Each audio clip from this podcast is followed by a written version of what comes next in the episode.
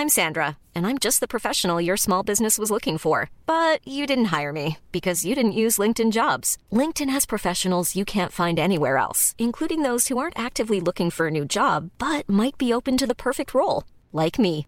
In a given month, over 70% of LinkedIn users don't visit other leading job sites. So if you're not looking on LinkedIn, you'll miss out on great candidates like Sandra. Start hiring professionals like a professional. Post your free job on linkedin.com/people today.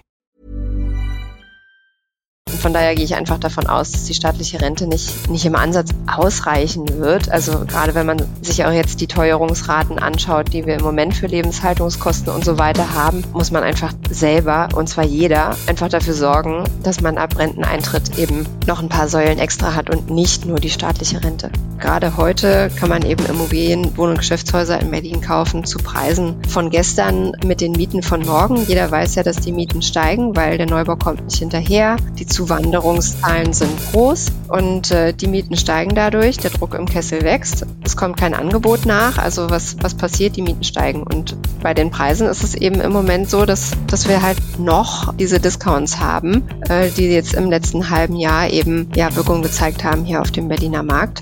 Es ist so, dass man als Käufer heute sich nicht mehr in der Schlange mit anderen Investoren sich um das gleiche Objekt streiten sieht, sondern es gibt pro Objekt eben einfach nicht mehr so viel Nachfrager, weil nicht alle eben diesen Eigenkapitalanteil äh, in der Tasche haben, den ich vorhin angesprochen habe.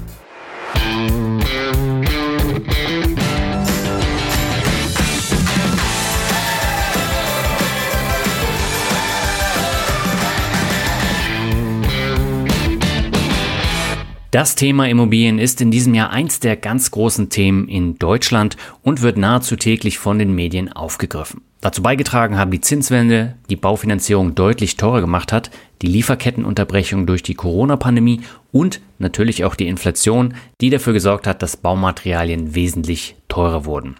Aber auch der Fachkräftemangel spielt hier mit rein, da sich die Wartezeiten auf Handwerker signifikant verlängert haben. Bei einer Umfrage der Handwerkskammer Düsseldorf unter 1500 Unternehmen im Frühjahr kam eine durchschnittliche Wartezeit von 9,8 Wochen heraus. Bei Maurern und Dachdeckern liegt die Wartezeit mitunter noch deutlich höher. Und dann gab es natürlich noch die endlose Diskussion um das neue Heizungsgesetz, das angehende Immobilienkäufer und Immobilienbesitzer zusätzlich verunsicherte.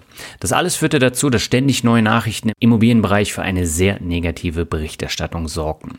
Da Immobilien als Anlageklasse aber auch ein immer wiederkehrendes Thema in diesem Podcast sind, greife ich es in dieser Folge nochmal auf. Denn mein Gast kommt aus dem Immobilienbereich und investiert auch seit einigen Jahren selbst in Immobilien. Und da kann man die Frage stellen, lohnt es sich denn momentan überhaupt noch in Immobilien zu investieren und sie dann zu vermieten? Damit heiße ich dich herzlich willkommen zu einer neuen Folge im Finanzrocker Podcast. Mein Name ist Dani Kort und ich habe heute die Immobilienmaklerin Laura Schick zu Gast. Laura investierte schon mit 23 in ihre erste Wohnung in Berlin und kaufte danach weitere Wohnungen und Mehrfamilienhäuser dazu. Darüber hinaus arbeitet sie seit elf Jahren als Immobilienmaklerin in der Hauptstadt.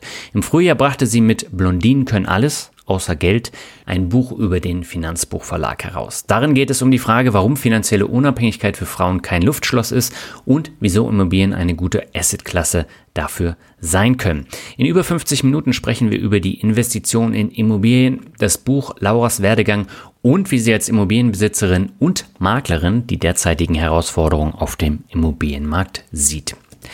Mich begleitet das Thema im Job mittlerweile täglich und als ich das Buch von Laura im Briefkasten hatte, kam mir die Idee, daraus ein Interview zu machen. Das Buch selbst richtet sich eher an Anfängerinnen, aber ich fand es unheimlich spannend, dass Laura als Immobilienmaklerin direkt aus der Branche kommt und auch als Vermieterin einiges zu den Herausforderungen erzählen kann.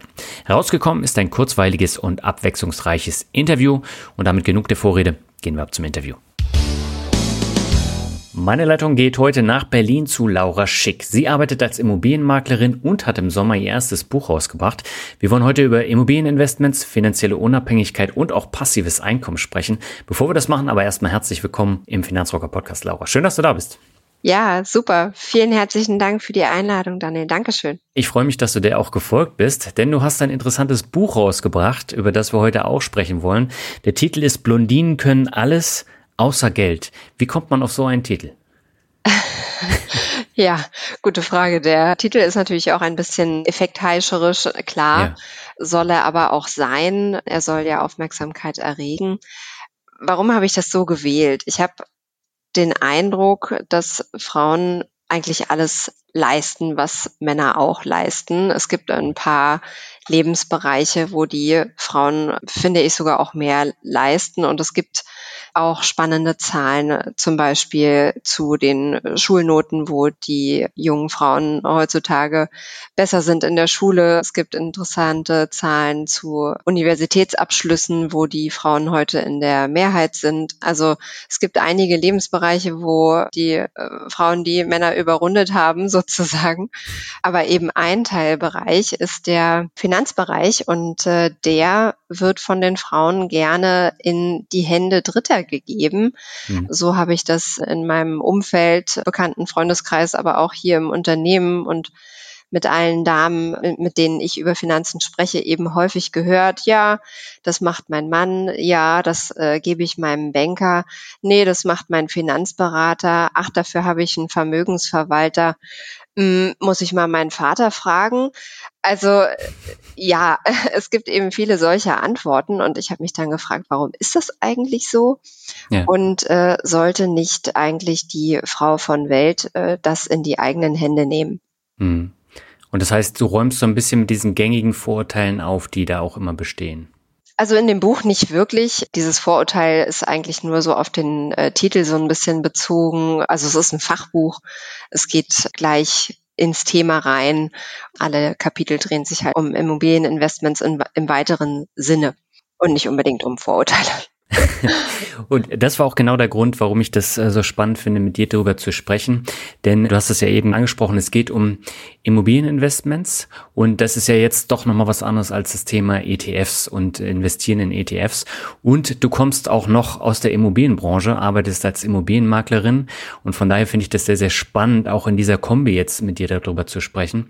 Du hast aber natürlich, wie bei fast allen Büchern, das Thema finanzielle Unabhängigkeit schon auf dem Cover drauf. Äh, welche Bedeutung hat diese für dich?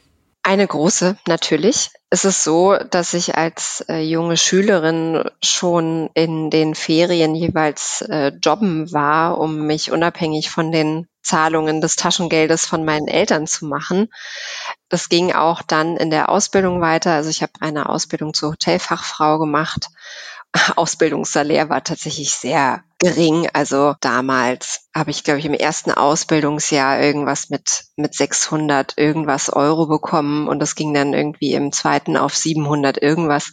Also es war recht wenig. Ich bin mit 18 ausgezogen. Ich hatte also auch meine erste eigene Wohnung. Ich habe die auch selber bezahlt. Das haben nicht meine Eltern bezahlt um sich die Wohnung dann eben selber zu finanzieren und ja auch irgendwie das Leben drumherum habe ich dann auch während der Ausbildung schon Überstunden gemacht im Bankettbereich bei uns im Hotel. Das war ein sehr tolles äh, Fünf-Sterne-Hotel, was, äh, wo ich gelernt habe in Berlin am Gendarmenmarkt das äh, ehemalige Four Seasons, heute heißt es Regent Hotel und die hatten da eben so einen Bankettbereich, wo sie Veranstaltungen gemacht haben und ja.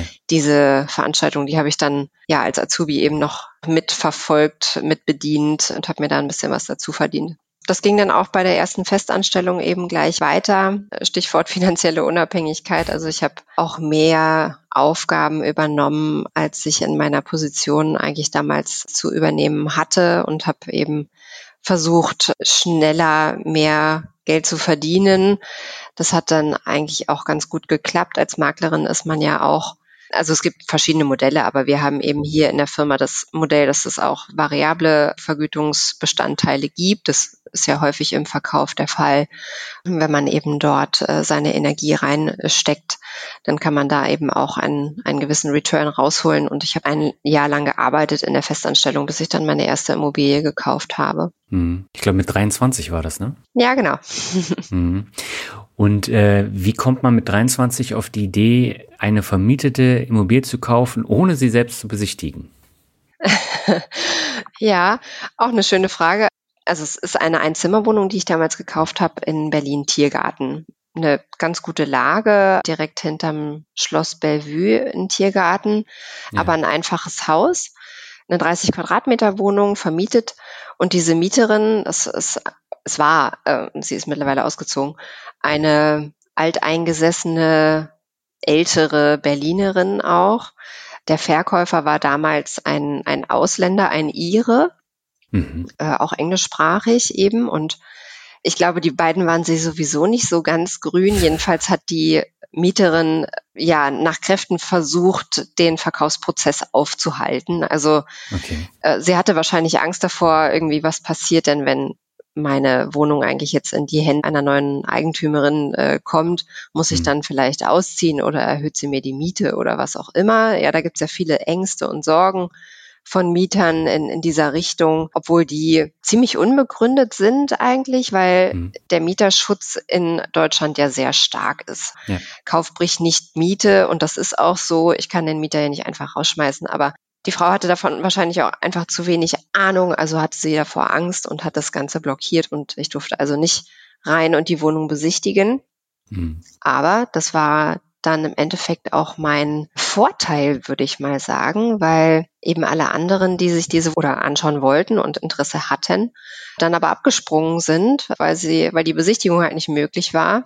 Dann hatte ich am Ende eben den Erfolg, die Wohnung kaufen zu können. Und von der Lage her muss sich der Wert ja auch sehr gut entwickelt haben, ne? in den Jahren jetzt. Ja, das stimmt. Das ist ja eine, eine kleine Wohnung. Der Wert hat sich vervielfacht, kann man sagen, mhm. also mindestens verdreifacht, ja. Und ähm, du hast gesagt, du hast im Hotel gelernt. Wie ist es dann dazu gekommen, dass du Immobilienmaklerin geworden bist? Die Hotelwelt ist eine sehr schöne Welt natürlich. Sehr hochwertig, sehr anziehend, sehr global. Man kann überall auf der Welt arbeiten. Es gibt ja sehr viele verschiedene Bereiche. Also der, der Hotelgast, äh, dem fällt es gar nicht so auf, aber man kann ja im Hotel wirklich viele verschiedene Dinge tun.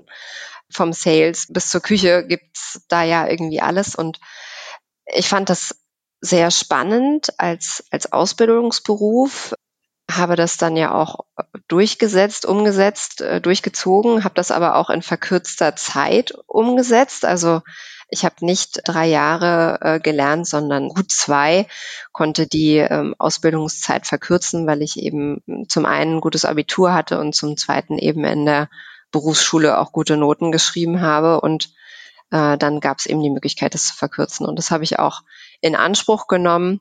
Was gegen die Hotellerie spricht, ist, dass es eben einfach schöne Orte zum Übernachten sind, aber nicht immer schöne Orte zum Arbeiten sind. Also ja. der Schichtbetrieb ist allen bewusst, ja, anders kann so ein Hotel gar nicht laufen.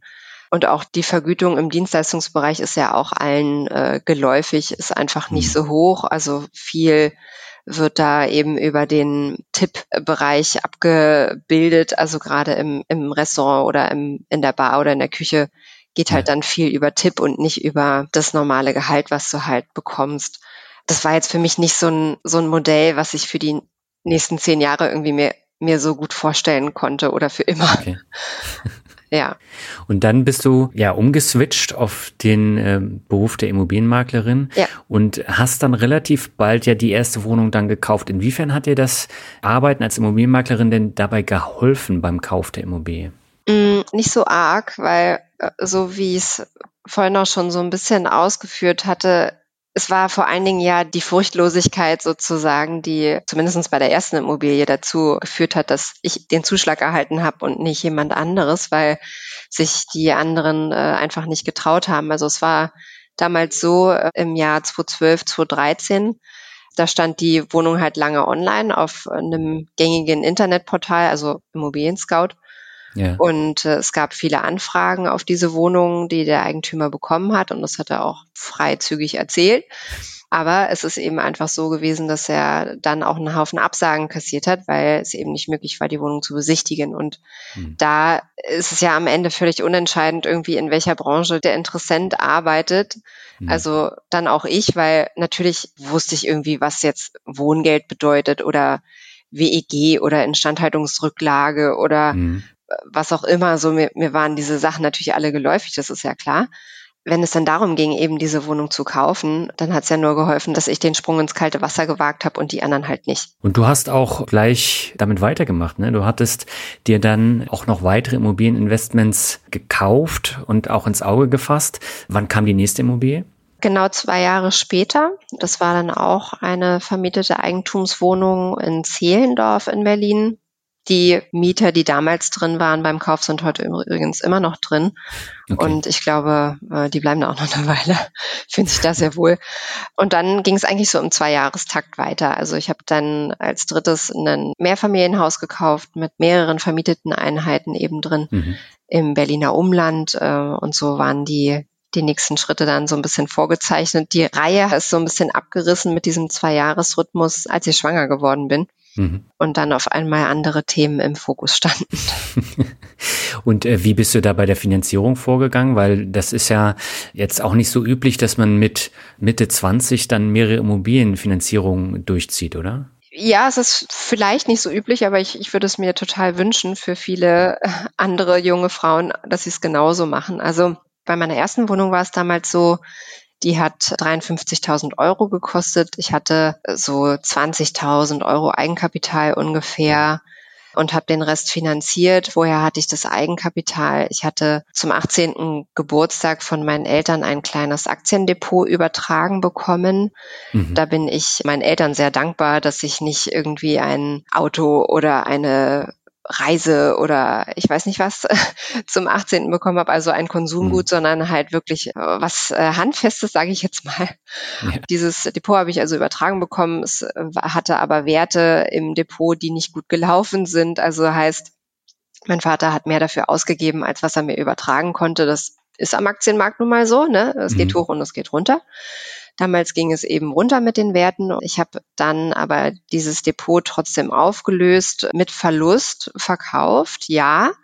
Verlust äh, dafür realisiert, um dann aber das entsprechende Eigenkapital in Bar zu haben für die erste Immobilie. Und das hat nicht ganz ausgereicht damals. Ich musste ja dann schon auch im, in der Festanstellung halt noch ein bisschen rackern, bis äh, das ausgereicht hatte.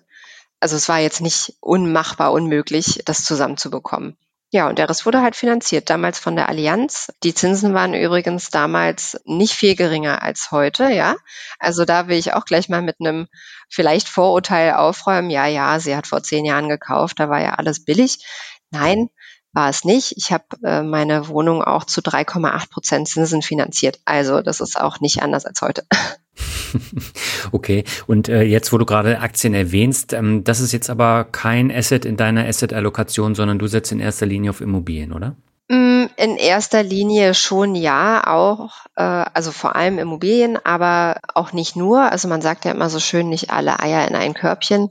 Genauso nach diesem Motto äh, habe ich es auch versucht, meine verschiedenen Säulen äh, der Vorsorge so ein bisschen aufzubauen. Ich habe mhm. hier im Büro die betriebliche Altersvorsorge abgeschlossen äh, ab Tag eins, wo es äh, hier angeboten worden ist und auch im Maximalsatz, was man da äh, maximal ähm, einbringen kann, also einzahlen kann von seinem Gehalt, was nicht viel ist. Ich bin mir jetzt gerade gar nicht sicher, was der Satz ist, ob das 200 oder 250 Euro im Monat sind, aber das ist das Höchste, was man einzahlen kann.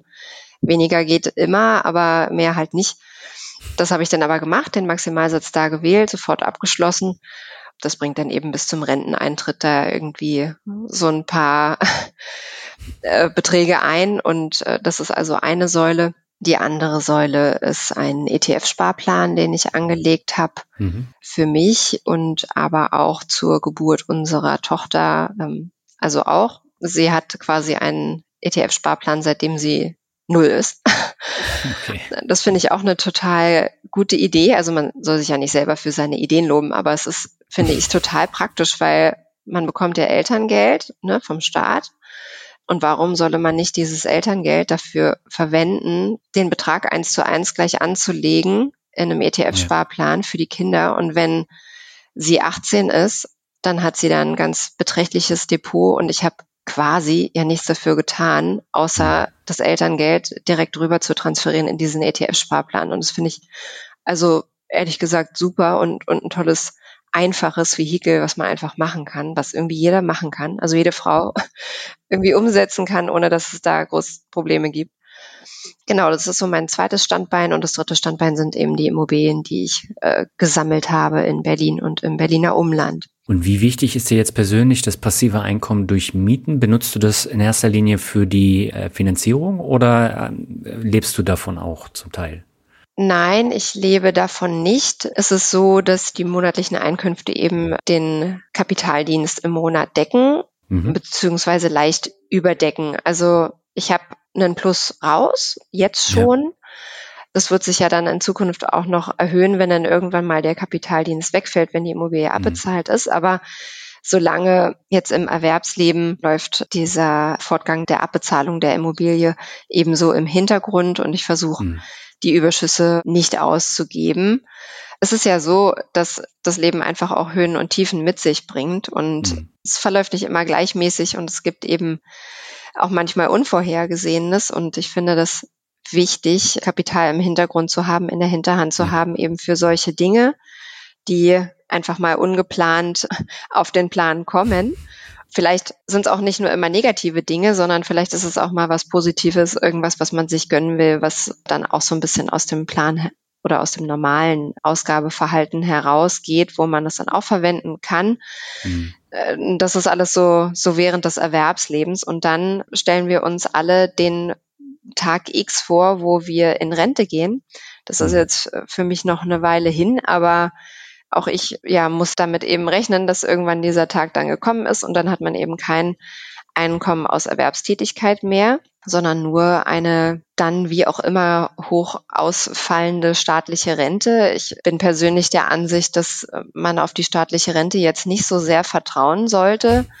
Denn, also wir werden sicherlich alle eine Rentenauszahlung bekommen. Ich bin jetzt nicht der Meinung, dass sie irgendwann mal einkassiert wird. Das würde ja mhm. gesellschaftlich überhaupt nicht gehen. Nur, ich glaube auch nicht, dass sie besonders hoch ausfallen wird. Denn mhm. schon jetzt haben wir ja riesige Probleme mit den Beitragszahlern und den Rentenempfängern. Jeder mhm. weiß das ja und das wird sich ja verschlimmern in den äh, nächsten Jahrzehnten.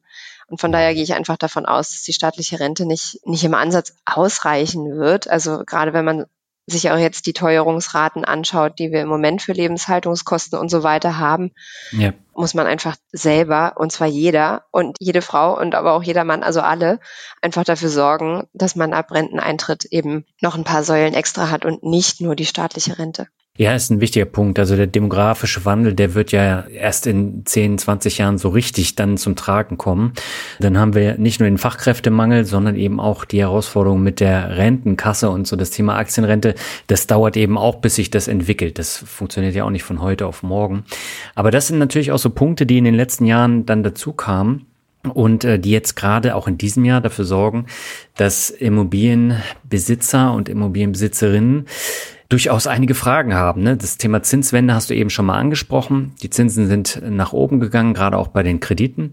Es gab das Heizungsgesetz, das ist das große Diskussionsthema in diesem Jahr gewesen und ist es auch nach wie vor und natürlich auch die hohe Inflation und das hat alles einen Einfluss auf den Immobilienmarkt.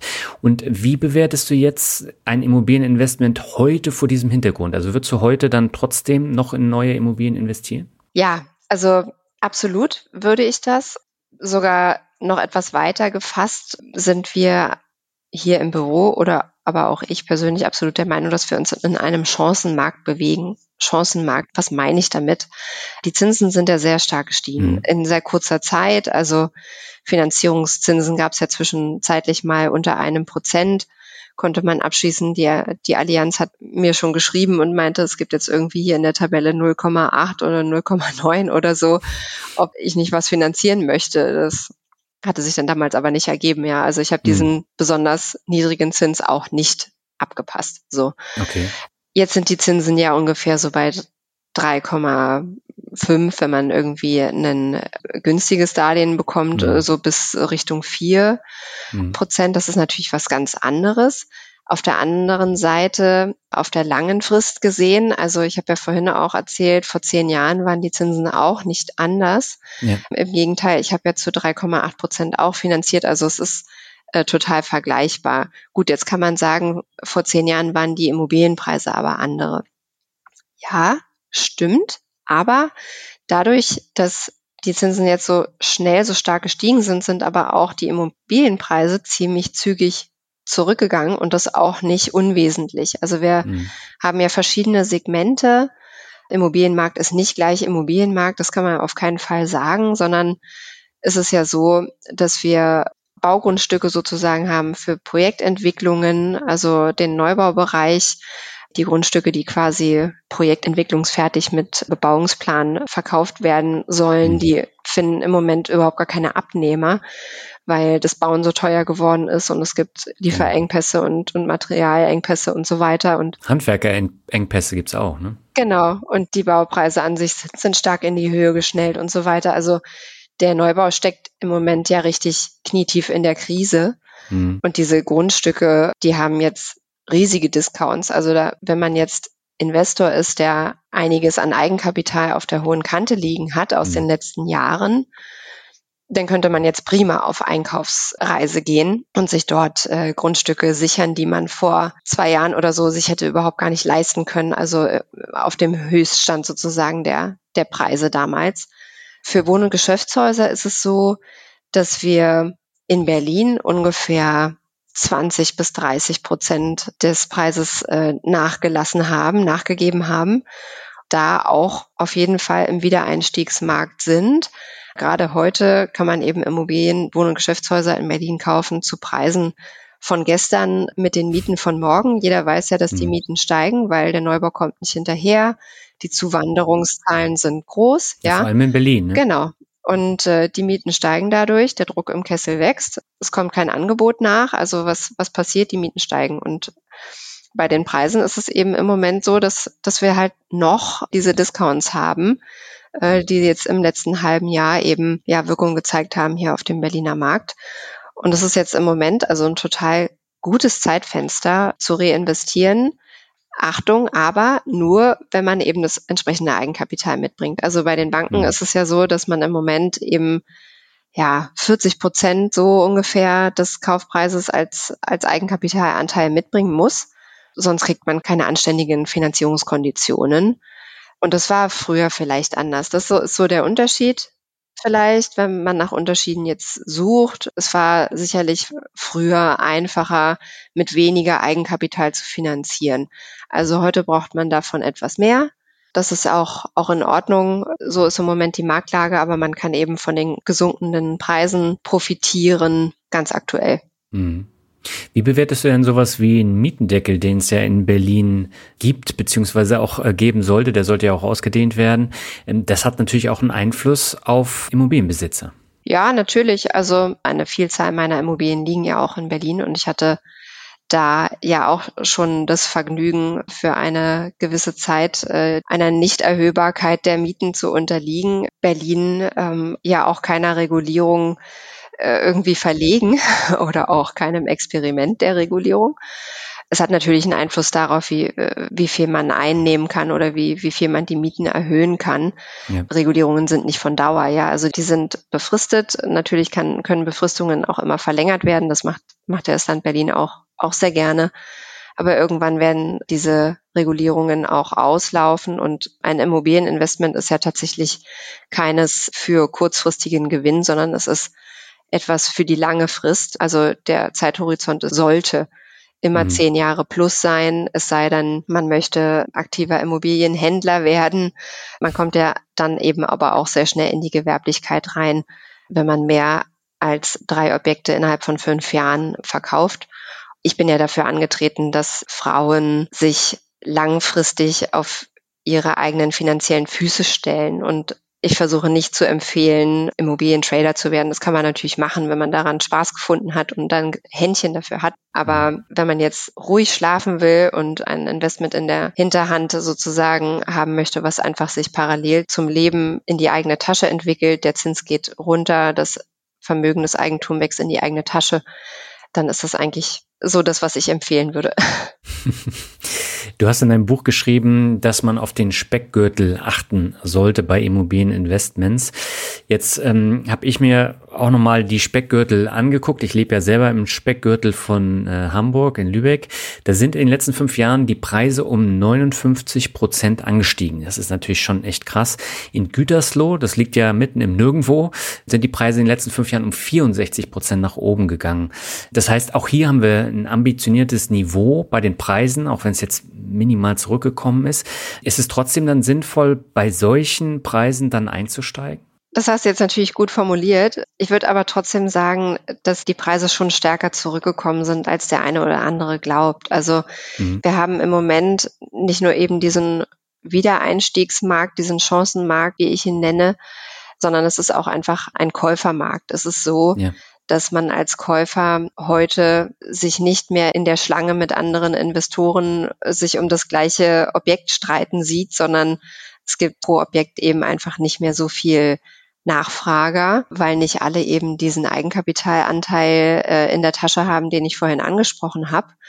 Und wenn man sich im Käufermarkt befindet, dann hat man eben als Käufer auch einfach ja eine, eine bessere Ausgangsposition. Man kann besser äh, verhandeln und das ist auch das eindeutige Plädoyer ähm, an, an jeden oder an jede, zu verhandeln auf eigener Seite, sich das auch zu trauen, schlechte Angebote oder äh, geringe Angebote halt einfach zu formulieren. Ja. Wenn es der Eigentümer annimmt, ja, dann hat er ja offensichtlich gute Gründe dafür, warum das Angebot für ihn ausreichend ist. Also da darf man mhm. dann auch keine Scheu davor haben vor der Verhandlung, denn es ist eben auch, ich sehe es hier hier im Büro auch, bei den Verkäufen, die wir haben. Also die meisten Immobilien gehen nicht zum Exposé-Preis weg, sondern darunter, weil gerade auch professionelle äh, Marktteilnehmer, Immobilieninvestoren das als ganz normal ansehen, ein Kaufangebot zu unterbreiten und dann zu schauen, äh, auf welcher Ebene man sich treffen kann. Und das müssen natürlich die privaten Anlegerinnen äh, genauso tun und sich das eben auch, auch trauen. Und ähm, gerade in Umlandgemeinden ist, ist es heute recht leicht, weil äh, du eben diesen Preisrückgang hast und den Käufermarkt hast und dadurch eine bessere Ausgangsposition als noch vor zwei Jahren. Hm. Wir haben ja eben schon ganz kurz über den demografischen Wandel in Deutschland gesprochen. Der hat natürlich auch einen Einfluss auf bestimmte Gegenden. Ne? Also es gibt ja viele Gegenden, wo die Menschen wegziehen.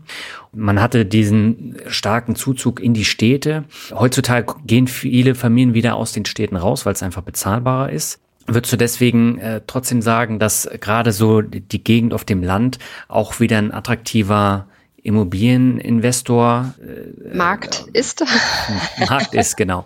Äh, würdest du das sagen? Ja, schon. Also es ist natürlich immer genau äh, zu prüfen, die, die Lage. Also früher gab es ja diesen Spruch Lage, Lage, Lage bei Immobilien. Heute würde ich den etwas modifizieren. Ich würde sagen Lage, Lage, Energie. Aber das mal am Rande. Also du hast ja nach den Regionen gefragt. Ich ja. würde dazu antworten, dass es eben Zuwanderungsregionen gibt und dass es Abwanderungsregionen gibt. Und da muss man sich eben genau äh, anschauen, in welcher Gemeinde wohne ich. Wohne ich in einer Großstadt, in der Innenstadt, dann würde ich als erstes Investment vielleicht den Stadtrand mal scannen oder eben Umlandgemeinden im, im Speckgürtel. Ich würde nur in Gemeinden investieren, die halt Wanderungsgewinner sind und nicht die Wanderungsverlierer sind.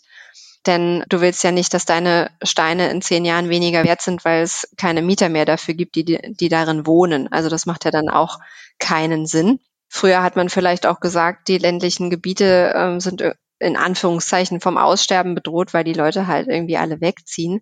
Ich würde das aus heutiger Sicht ein bisschen anders sehen, weil ja, das Wort ist gruselig, aber ich muss es verwenden. Corona-Pandemie hat okay. ja ähm, dazu eben zu diesem äh, vermehrten Homeoffice auch geführt in der ja. Folge.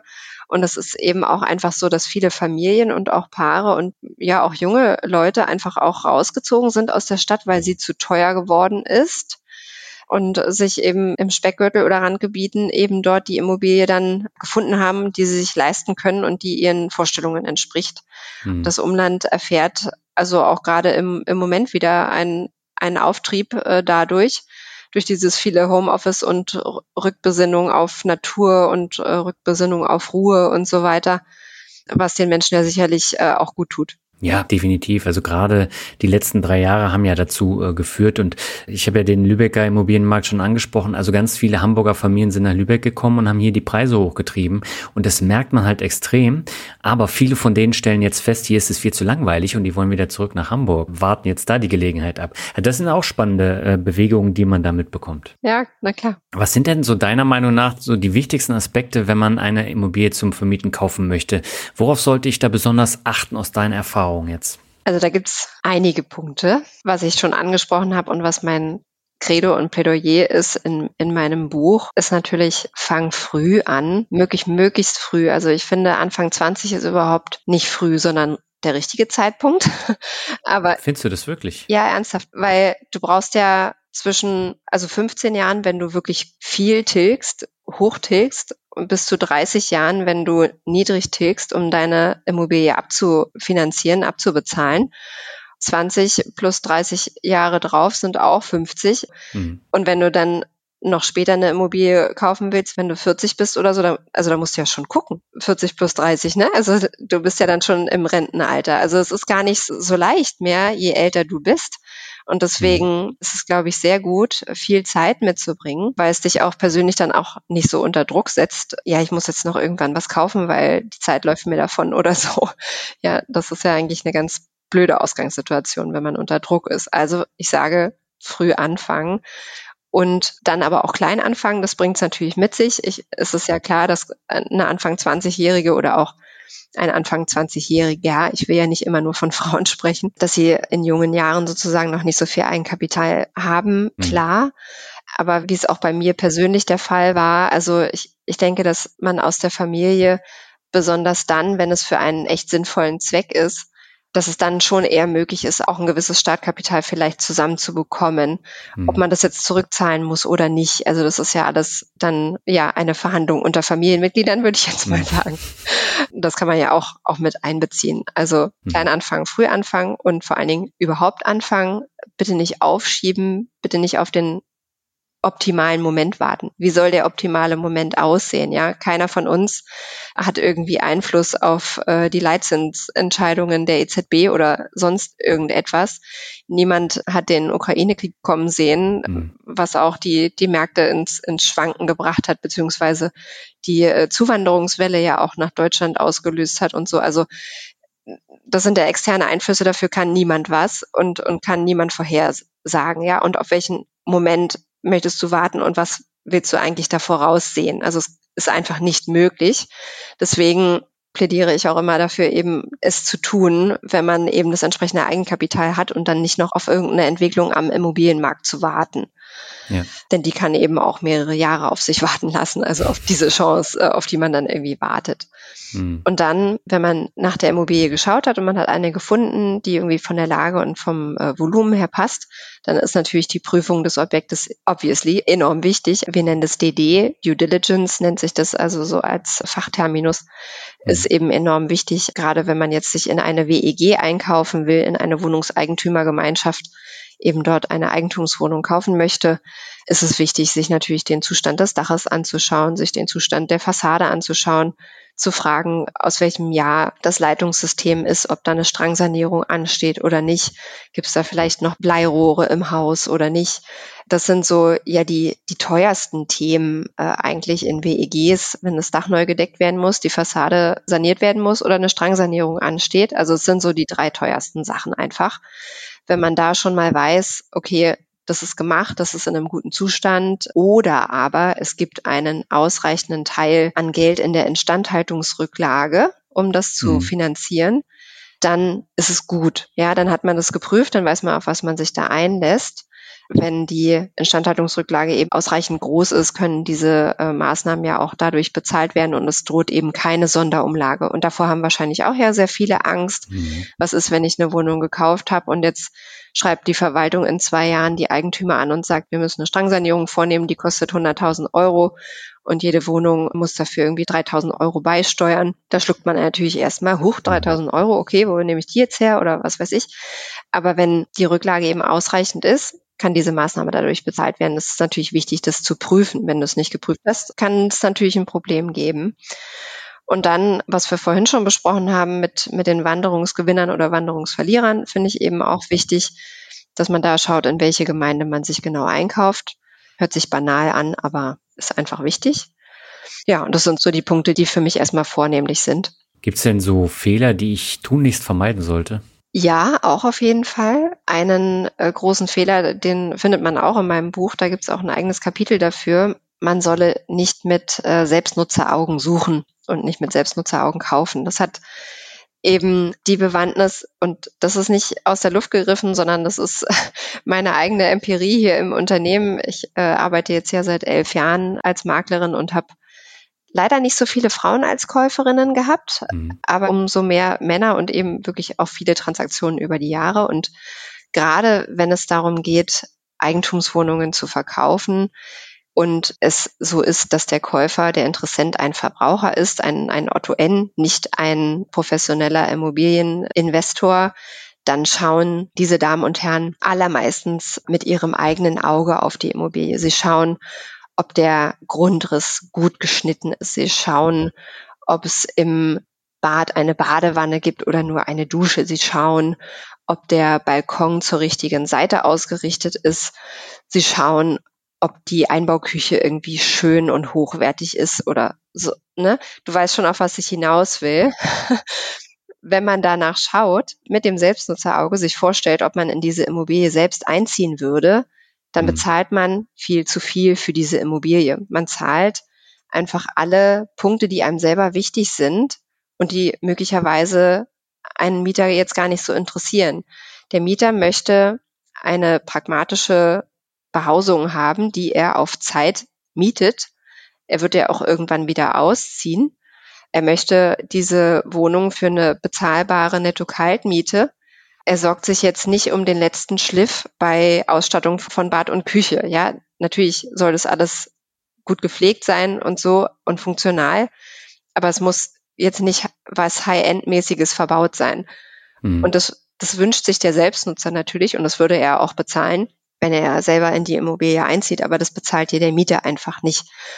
Und deswegen äh, finde ich einen Riesenfehler, machen wirklich ganz viele falsch. Ja, und kann man nur darauf hinweisen. Jetzt hast du ja gesagt, wir haben momentan einen attraktiven Immobilienmarkt, äh, weil viele auch Angst haben und äh, die hohen Zinsen spielen da auch noch mit rein. Würdest du denn jetzt in den kommenden Monaten, Jahren auch wieder investieren oder bist du jetzt zufrieden mit den Immobilieninvestments, die du getätigt hast? Also ich versuche meinen Zwei-Jahres-Rhythmus einigermaßen einzuhalten. Mhm. Ich würde immer kaufen, wenn sich die Chance bietet. Ich gucke mir regelmäßig natürlich Immobilien an. Ich unterbreite aber auch ganz viele Angebote. Wir nennen es im Fachjargon auch Dirty Bit. Okay. Das sind einfach Angebote, die sind sehr niedrig. Wenn es der Verkäufer annimmt, gut. Wenn nicht, dann nicht. Ja, also man muss die Emotionen ja. da rausnehmen. Ich habe das von Anfang an so gemacht, dass mit möglichst wenig Emotionen, mit möglichst keinem Selbstnutzerauge angeschaut habe, sondern das Investment muss sich von selbst tragen. Ich möchte nicht monatlich draufzahlen. Das möchte, glaube ich, niemand, weil selbst wenn es jetzt im heutigen aktuellen Augenblick finanziell geht, keiner weiß, mhm. wie es uns morgen geht finanziell, ob es dann immer noch geht, dass man monatlich halt immer drauf zahlt. Also es wäre eigentlich keiner. Mhm. Deswegen, ja, muss ich die Immobilie selber tragen und sofern sie das tut, gibt es überhaupt gar keinen Grund, nicht einzusteigen. Lebst du denn zur Zeit äh, zur Miete oder im Eigentum? Ich habe viele lange Jahre äh, zur Miete gelebt. Seit drei Jahren wohnen wir im Eigentum mit der kleinen Tochter. Okay. Das heißt aber, so das Thema Mieten in Berlin hat da wahrscheinlich auch eine Rolle gespielt, oder? nicht unbedingt, wie sich die Mieten entwickelt haben oder sowas. Das war für mich jetzt kein äh, ausschlagendes Kriterium, sondern das war allein persönliche Lebensplanung, gucken, wo man gerade eine Wohnung findet, äh, wo man gerade hinziehen möchte. Nicht überall kann man auch immer gleich Eigentum erwerben. Das ja. ist manchmal auch nicht an der, der Stelle gerade verfügbar, wo, wo man dann wohnen will. Vielleicht ist die Situation mit dem Partner oder der Partnerin auch nicht so fest, also ich will jetzt nicht von mir persönlich sprechen, aber im Allgemeinen, dass man ja gar nicht weiß, ob man jetzt zusammen ins Eigentum will oder nicht. Mhm. Das ist ja eine sehr persönliche Lebensentscheidung irgendwie. Der Sprung ins, ins Eigentum ist natürlich persönlich ein großer, finanziell aber auch, weil mhm. das selbstgenutzte Wohneigentum ist mehr ein Konsumgut, als es ein Investment ist. Ja, das muss auch allen klar sein, denn du hast ja keine monatliche Mieteinnahme, sondern äh, also, ja, du zahlst ja selber nichts. Du hast äh, dann aber trotzdem Zins und Tilgung zu zahlen. Und das, das ist schon äh, definitiv ein teureres Unterfangen, aber es ist auch ein, schönes Gefühl. Definitiv. Und vor allen Dingen, äh, wenn du den Kredit abbezahlt hast, dann äh, zahlst du ja auch nur noch wenig. Ne? Dann zahlst du ja nur noch das Wohngeld in der Wohnung. Das ist ja deutlich niedriger als die Miete. Ja, das stimmt, aber was viele auch vergessen, und das, das kann im Alter auch zur Belastung werden, wenn man nicht daran mhm. denkt und es nicht plant. Also ein Haus altert ja mit dir mit, ja. Und wenn du nicht ständig investierst, dann äh, wird es irgendwann mal einen Punkt geben, wo auf einmal viel zu machen ist in deinem Haus oder deiner Wohnung. Gut, wenn es ja eine Eigentumswohnung ist, dann wirst du nicht das Dach neu decken müssen oder die Fassade. Ja, das ist ja dann Aufgabe der, der WEG. Aber wenn ich jetzt von einem Reihenhaus, Doppelhaushälfte, Einfamilienhaus spreche, dann bist mhm. du dafür ja selber verantwortlich. Dann musst du gucken, dass dein Dach eben äh, dicht ist und da alles perfekt ist und äh, deine Fassade keine Risse aufweist und keine Blasen schlägt, ja, und äh, dein Keller eben trocken ist und deine Heizungsanlage heizungsgesetzkonform ist und so weiter. Also es ist definitiv ein Konsumgut, ganz im Gegensatz zu der vermieteten Eigentumswohnung als Investment. Jetzt äh, hast du ja dein Buch auch nochmal äh, angesprochen. Wie sind denn da so die Rückmeldungen auf das Buch? Es ist sehr interessant, ehrlich gesagt, weil es ist ja nun auch mein erstes Buch. Man nennt die Erstautoren bei den Verlagen Erstlinge. Ich bin also ein Erstling. Das ist sowieso ja schon mal eine ganz interessante Erfahrung, überhaupt ein Buch auf den Markt zu bringen, ähm, weil man dann ja auch auf einmal tolle Chancen auch hat, eben äh, mhm. zum Beispiel äh, so interessante Podcasts aufzunehmen wie, wie mit dir heute Vormittag. Ja. Das habe ich jetzt vorher nicht so gemacht, bevor das Buch raus war, mhm. auch wenn ich die, die gleichen Kenntnisse natürlich hatte, aber diese Einladungen häufen sich eben mit so einer Buchveröffentlichung, muss man ganz klar ja. sagen. Und dann ist es auch so, das Buch ist ja noch nicht so lange auf dem Markt. Es hat ja auch dann noch ein bisschen gedauert, bis so die ersten echten Rückmeldungen kamen, weil mhm. klar, die sich bestellt haben, müssen ja auch erstmal Zeit haben, es irgendwie zu lesen. Aber es war eigentlich vom Timing her sehr gut, weil es ist äh, Ende April erschienen und dann kam irgendwann so die Sommerpause, da haben es dann auch viele mitgenommen. Und ich mhm. habe äh, vor allen Dingen nach den Sommerferien äh, auch sehr viele Rückmeldungen bekommen auf das Buch, was sehr, sehr mhm. spannend und schön war. Und ja, es haben einige Frauen gelesen, die mich recht schockiert auch zurückgerufen haben. dann gesagt haben, ja, Frau Schick, ich habe ihr, ihr Buch mit in den Urlaub genommen und äh, es öffnet einem ja ganz schön die Augen. Ich meine, ich bin ja auch mhm. nur normale Angestellte mit irgendwie zweieinhalbtausend Euro Gehalt habe jetzt auch noch keine Wohnung, ich bin aber schon Mitte 40 und mhm. habe mich auch noch gar nicht gekümmert und ja, es ist jetzt auch gar nicht mehr weit so bis zur Rente. Also es öffnet einem schon die Augen. Ja, definitiv. es lässt einen darüber nachdenken. Genau das ist natürlich auch mein Ziel gewesen, da eine eigene Finanzplanung zu betreiben. Aber es ist natürlich auch für alle diejenigen, die jetzt ein gewisses Alter dann auch überschritten haben. Also wenn man Richtung 50 geht, ist es wirklich schon ein bisschen spät mit einem Immobilieninvestment.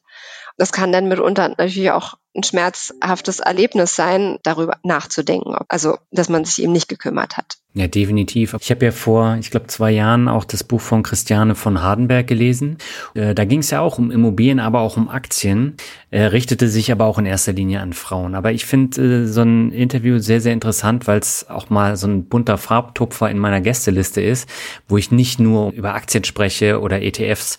Und äh, das ist natürlich dann auch nochmal was Besonderes. Und ich finde, genau das kam jetzt auch ähm, in unserem Gespräch rüber, weil äh, so das Thema Immobilien, das hat vielleicht zweimal im Jahr, wenn es hochkommt und äh, deswegen finde ich das sehr interessant und das macht dann auch Spaß. Ja, danke schön.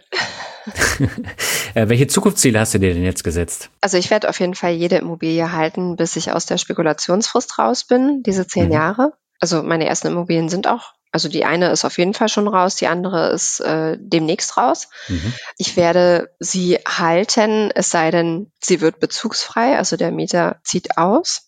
Wenn der Mieter ausgezogen ist, würde ich mir überlegen, die Wohnung an den Markt zu bringen und zu verkaufen. Wenn ich den Preis bekomme, den ich mir vorstelle und die Wohnung verkauft ist und ich dann den Kaufpreis eingenommen habe, dann würde ich diesen verwenden als Eigenkapital fürs nächstgrößere Investment. Also mhm. Mehrfamilienhäuser habe ich ja schon. Das sind alles so relativ kleine, also mit jetzt nicht so ganz vielen Einheiten.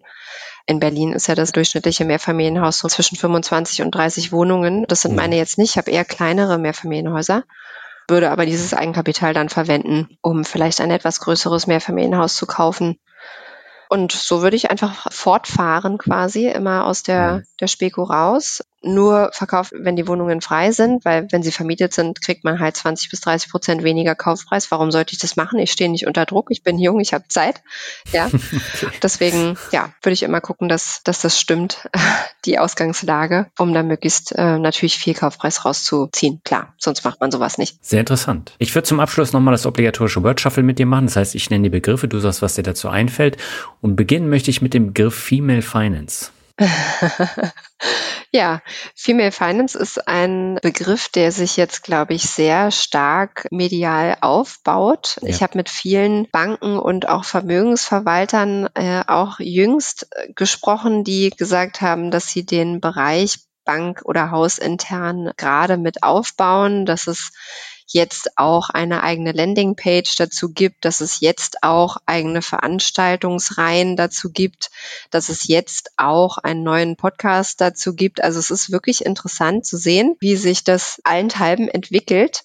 Ich habe auch den Eindruck, dass ich mit meinem Buch äh, genau zum richtigen Zeitpunkt auf den Markt gekommen bin, auch wenn es natürlich eins von vielen ist. Ich möchte gar nicht sagen, dass ich das Thema entdeckt hätte. Ja, das ist überhaupt nicht der Fall. Also es gibt natürlich viele andere Autoren und Autorinnen, die äh, das Thema ebenso für sich entdeckt haben, aber der Büchermarkt ist groß und die Leserschaft auch und da kann man sich den Markt aufteilen und jeder hat andere Kontakte. Also von daher glaube ich jetzt einfach sehr passender Moment, weil sich das Thema im Moment ganz stark aufbaut. Mhm. Der zweite Begriff ist Berlin. Berlin, ja. Berlin ist meine Heimatstadt. Ich bin in Berlin geboren tatsächlich. Es gibt nicht viele hier lebende Menschen, die auch Berliner sind. Berlin ist der größte Transaktionsmarkt in Deutschland, wenn es um den Verkauf von Wohn- und Geschäftshäusern geht. Das finde ich auch immer sehr interessant äh, zu sehen. Es gibt, also mein, mein Mann ist Mitglied im Gutachterausschuss und da gibt es ja immer in regelmäßigen Abständen auch die Transaktionszahlen, also Stückzahlen, aber auch wie sich die Preise entwickeln, Quadratmeterpreise und Faktoren und das ist also immer sehr interessant. Wie gesagt, der größte Transaktionsmarkt in Deutschland, meine Heimat und auch mein Investitionsstandort. Okay. Der nächste Begriff, du hast ihn in deinem Buch aufgegriffen, deswegen habe ich ihn jetzt hier nochmal reingenommen, und zwar Pflegekosten. Pflegekosten, ja. Also das ist natürlich so, wie, wie man es nimmt. Also entweder man bezieht die Pflegekosten auf die Zeit, wenn man äh, Mutter ist und eines jungen Kindes und sich im Job zurücknehmen muss, weil man es einfach mit einem jungen äh, kleinen Kind nicht schafft, genauso viel zu arbeiten wie vorher. Das sind ja, ja. jetzt nicht direkte Pflegekosten, aber indirekte. Ich kann das ja nur persönlich auf mich selbst beziehen, wie mhm. es halt ist. Und ich sehe einfach, dass ich natürlich vor ihrer Geburt einfach viel mehr gearbeitet habe, auch mehr Einkommen hatte, natürlich, mehr Verkäufe auch begleitet habe und so weiter, wie äh, es jetzt der Fall ist, wenn, wenn wir einfach eine kleine Tochter zu Hause haben und die Kita ist irgendwann mal vorbei und dann kann man natürlich nicht mehr zurück ins Büro und will man auch gar nicht. Das sind indirekte Pflegekosten, würde ich jetzt einfach mal sagen. Die kommen dann auch natürlich wieder auf mich zu, wenn meine Eltern irgendwann mal in dem Alter sind. Ja, auch ja. dann wird es mir nicht mehr gelingen, auch wenn die Kleine dann groß geworden ist und möglicherweise aus dem Haushalt raus ist und in die Welt ausgeflogen ist und irgendwo studiert oder irgendwo arbeitet. Wird ja aber die Zeit gekommen sein, wo meine Eltern dann Pflege benötigen und wo ich natürlich auch meinen Teil dazu beitragen werde. Und das sind auch indirekte Pflegekosten. Dann kommen ja auch nochmal, das ist dann, glaube ich, die dritte und letzte Säule, die wirklich direkten offensichtlichen Pflegekosten auf einen zu, wenn man eben einfach selber alt und gebrechlich ist, vielleicht nicht mehr im eigenen Haushalt leben kann, der eigene Nachwuchs das vielleicht auch nicht in Gänze bewältigen kann, was da so an Aufgaben äh, dann einfach entstehen und man dann vielleicht selbst mal ein betreutes Wohnen oder sowas müsste. Das ist jetzt natürlich von heute aus gesehen ein Szenario in vielen Jahrzehnten, aber mhm. das sind dann die direkten Pflegekosten. Und ich glaube, diese drei Segmente, die hat ja jeder irgendwo in seinem Leben. Die Frauen würde ich fast sagen, ein bisschen mehr als die Männer weil sie ja häufig dann schon das Glied in der Familie sind, die sich A um Nachwuchs, aber B auch um, um Eltern im Fall der Fälle kümmern. Ja. Ja, und das ist ein Thema, was für die Zukunft eben auch wichtig ist und viele blenden das halt immer aus und das ist halt auch ein Bereich, auf den man immer achten sollte. Mhm, absolut. Ja.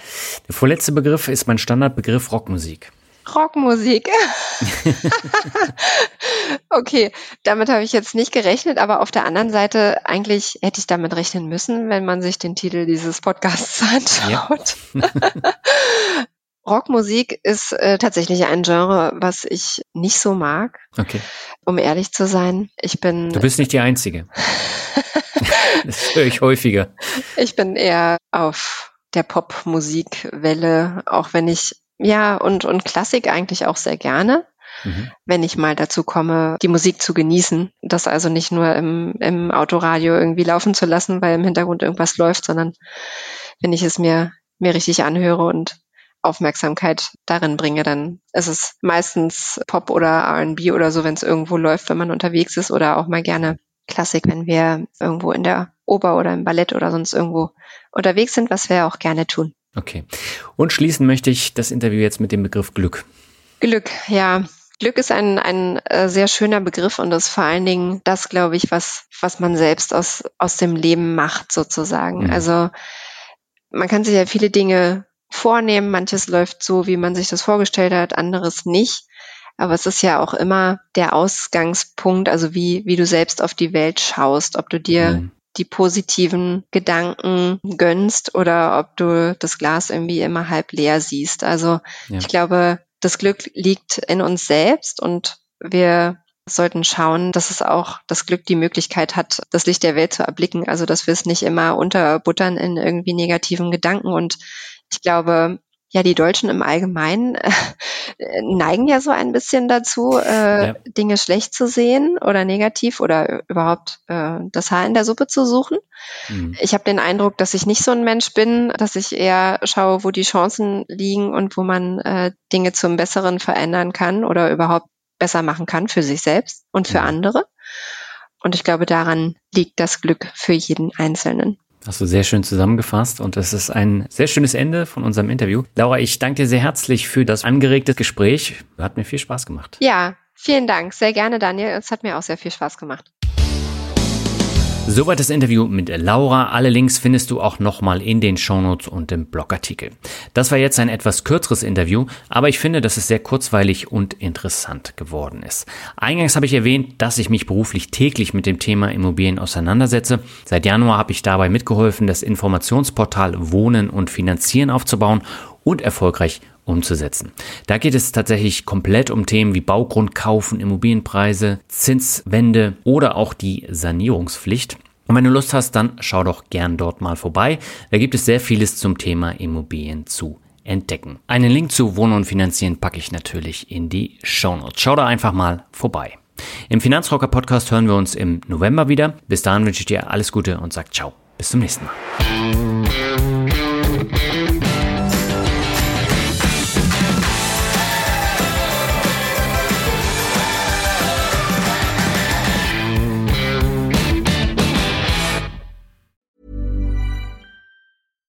When you make decisions for your company, you look for the no-brainers. And if you have a lot of mailing to do, stamps.com is the ultimate no-brainer. It streamlines your processes to make your business more efficient, which makes you less busy.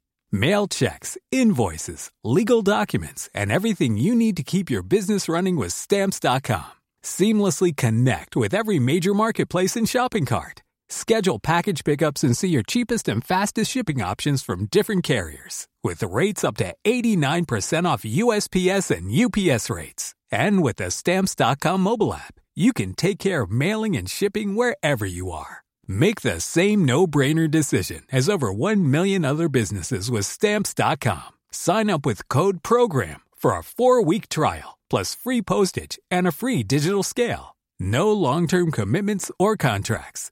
That's stamps.com. Code program.